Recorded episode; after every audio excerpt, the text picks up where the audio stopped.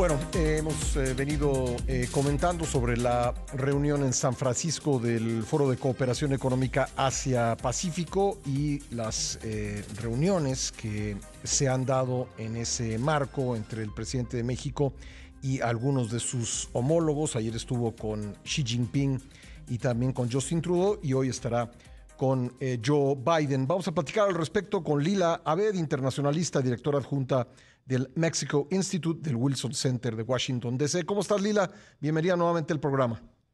Pascal, muy buenos días. Como siempre, un honor estar en tu espacio. ¿Qué destacarías de la reunión en San Francisco?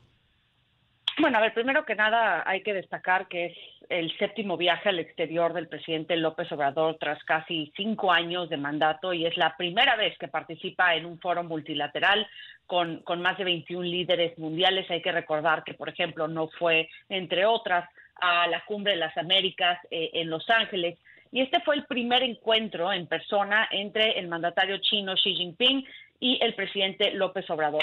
Creo que llega en un momento muy importante eh, debido a que no solamente la canciller Bárcena, al igual que el, presidente López Obrador, eh, han manifestado que están tratando de estrechar lazos económicos con eh, el gigante asiático, pero la prioridad de esta reunión, a, mi parecer, Pascal, es el tema del fentanilo y el envío de, precursores químicos que cada vez están llegando más a puertos marítimos, entre, entre otros puntos de entrada en México, que están luego llegando a manos de cárteles mexicanos que están produciendo fentanilo con estos precursores y eh, transportándolo a Estados Unidos. Dice el presidente eh, López Obrador que no, que no se fabrica fentanilo en México, Lila. Y esa es, esa es la gran preocupación, por lo menos desde aquí en Washington, eh, Pascal. Y es que, pues lo que dice el presidente López Obrador tiene, tiene un impacto directo en la, en la cooperación de seguridad con Estados Unidos, la cual se ha deteriorado en muchísimos rumbo, en muchísimos rubros, pero sobre todo en este tema del combate al fentanilo que ha provocado una crisis de salud pública aquí en Estados Unidos. Y no es ninguna coincidencia, Pascal, tú lo sabes, que, este tema ahorita esté surgiendo de nuevo en la agenda bilateral, al igual que en la agenda entre México y China, debido a que el presidente Joe Biden eh, está envuelto en un ciclo electoral y este tema de salud pública sin duda va a ser una prioridad eh, en el discurso electoral y necesita, requiere forzosamente la cooperación de México para poder frenar el ingreso de fentanilo y de opioides sintéticos hacia Estados Unidos. Bueno, eh, dices bien que, ese es, eh, si no el tema de la cumbre, uno de los temas más relevantes, pero pues también tendrían que estar o debiera estar en la agenda asuntos eh, comerciales, asuntos de cambio climático. Eh, ¿Por qué está, está dominando el tema del fentanilo por la elección en Estados Unidos, tú dirías?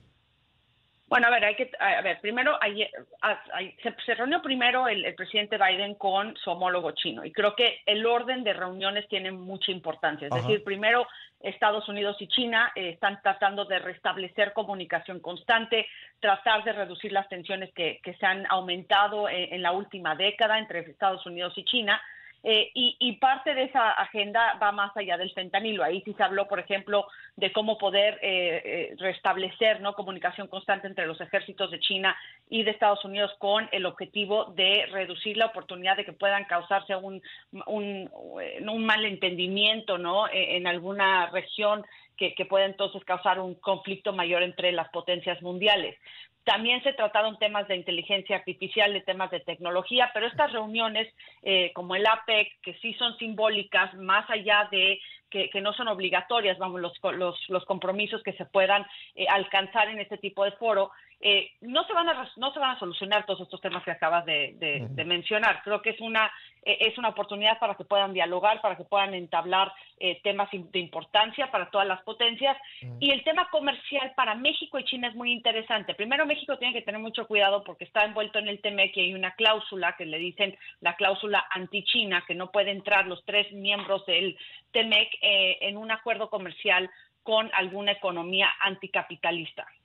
Entonces, eso es por un lado. Ahora, China está sufriendo un declive tremendo en su economía, eh, tiene un desempleo de los jóvenes muy altos, eh, el mercado de vivienda se ha desplomado, eh, las inversiones de empresas estadounidenses, entre otras, se han salido de China y aquí es donde México puede capturar mucha de esa oportunidad y también China puede pues expandir sus inversiones en México para llegar al mercado más grande que es Estados Unidos. Estamos conversando con Lila Abed sobre la reunión del Foro de Cooperación Asia-Pacífico en eh, la ciudad de San Francisco y en cuyo marco ocurrirá hoy una reunión entre los presidentes de México y Estados Unidos. ¿Qué podemos esperar, Lila, de, esta, de este nuevo encuentro Biden-López Obrador?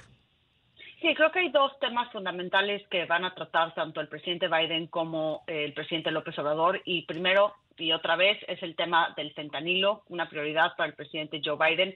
Creo que eh, antes del, corte estábamos hablando de cómo primero se reúne Biden con Xi, luego Xi con AMLO y ahora AMLO con Biden. Es decir, hay una hay una hay un orden, ¿no? Eh, una línea de lógica de primero establecen las grandes potencias sus prioridades, luego se ven con México que es pues casi casi el trampolín de China con eh, los, los precursores químicos hacia Estados Unidos y ahora sí se reúnen Biden y López Obrador para ver cuáles van a ser los acuerdos concretos que ambos países van a tomar para combatir el tema del fentanilo. Pero el otro gran tema va a ser la migración y es que siguen habiendo números récord de eh, detenciones en la frontera entre México y Estados Unidos con 2.4 millones en el año fiscal eh, del año pasado, eh, un incremento importante para Estados Unidos que está eh, pues eh, poniendo una presión profunda en el sistema migratorio estadounidense, pero también estamos viendo ya los efectos del lado mexicano, Pascal, donde cada vez más México no solamente es un país de tránsito, sino que ahora está recibiendo, es recipiente